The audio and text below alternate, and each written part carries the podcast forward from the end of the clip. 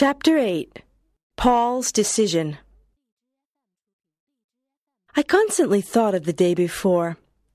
I remembered when he took off his face. Behind that blond hair, there was a bald green head. Behind those brown eyes, two red ones. And behind the nose, nothing. I shivered. After school, I went with Dana to her house. Paul instead stayed at school to make sure that Clyreg went home. When Dana and I arrived at her house, there was no one there. I hope Matt didn't take the key with him. said Dana. We went in. Dana went to her brother's room. I heard her open many drawers. I crossed my fingers. Here it is! Dana exclaimed. Oh, great! Now let's go back to school, I said. Wait, my mom will be back soon. I have to leave her a note. I'll tell her I'm at the library. Dana said. We went back to school. Paul was sitting on the steps. Has Clyreg left? I asked. Yes, we can go in. Paul answered. We went up to the science lab. When we arrived, we noticed that the door was open. Someone was whistling inside. Oh no, it's the janitor. Paul whispered. Let's hide in the bathroom. Dana suggested. It's already been cleaned, so he won't come in. We quickly entered the girls' bathroom and hid. After some time, the janitor walked away. We heard him go down the stairs. Okay, now. Paul said. We entered the lab and looked around. We opened the chemical cabinet with Matt's passepartout and examined every container. There weren't any sprays or strange bottles, so we tried the refrigerator. What's this? I said. Inside the refrigerator, there was a spray without a label. It was very difficult to open, and it had a bizarre phosphorescence. Wow! It's probably Clyreg's hypnotizing spray. But how can we be sure? Paul asked. We have to be sure that it's the right one. An error could be fatal. I have an idea.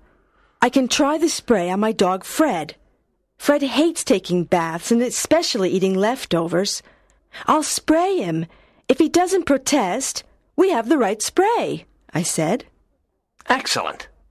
Please phone me after and tell me the results. Paul said. I want to know too. Dana added. We carefully went out of the lab and left the building. When I arrived home, I prepared a big bath for Fred. Fred! Freddie! I called. The dog was in the garden. When he saw me with the big basin full of water, he barked and howled. He ran inside his doghouse. Silly dog, I thought. I took the spray, went to the doghouse, and sprayed Fred. Then I called him again, and I pointed towards the water in the basin. What a surprise! Fred calmly came out of the doghouse and jumped into the water. After Fred's bath, I went to the refrigerator and took out some leftovers. I put them in his dish and gave it to him. Food time, Fred, I said.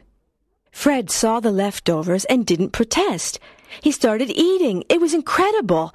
I immediately phoned Dana and gave her the good news. Then I phoned Paul. Hi, Paul, it's me. We have the right spray. Fred has been completely hypnotized. Great. Listen, can you come to my house now? I need to talk to you. There was something strange in his voice. Paul, are you okay? I asked.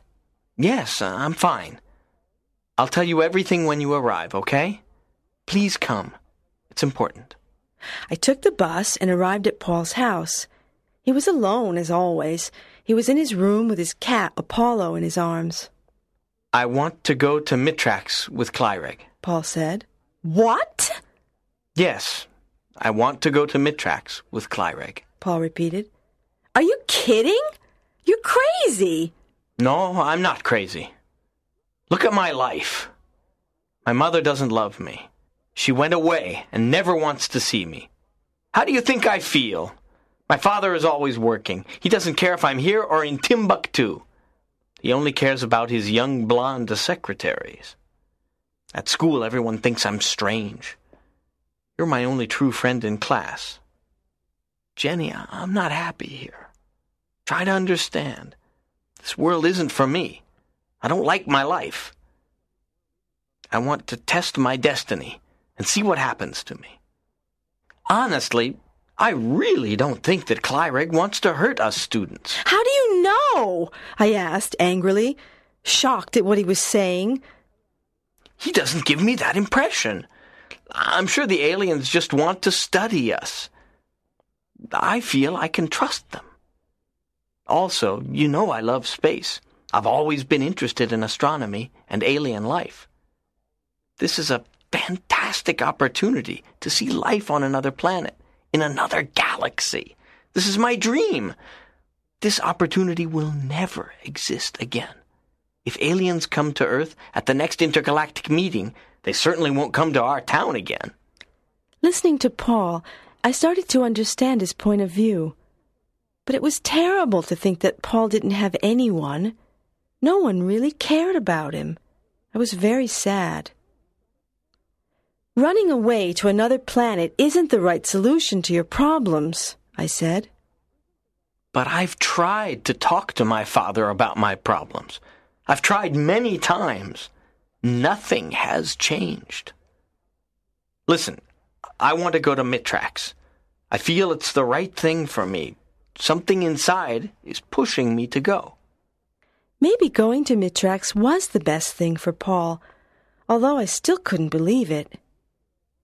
If you're convinced, but I- will miss you a lot. I'll never see you again, I said. Nothing is forever. You will see me again. I promise. Don't make promises you can't keep, I said with tears in my eyes. Believe me, Jenny. Sooner or later, when the next intergalactic door opens, I'll return. And I'll have many new things to tell you. Listen, he continued. We must organize our plan for tomorrow evening. When Clyreg takes the two students to the science lab, he'll open the refrigerator, but he won't find the spray. At that point, he won't be able to do anything because he can't touch us. If he touches us, he'll electrocute us. Paul explained. Then he won't be able to study us anymore, I interrupted. Exactly. So, when he sees that his mission has failed, the only thing he can do is go to the airfield and leave with his spaceship. He can't stay any longer because he can't miss his spaceship. And the spaceship can't wait for him. I won't come to the family teachers meeting. I'll wait for Mr. Adams at the airfield. I sadly looked at Paul. Good luck.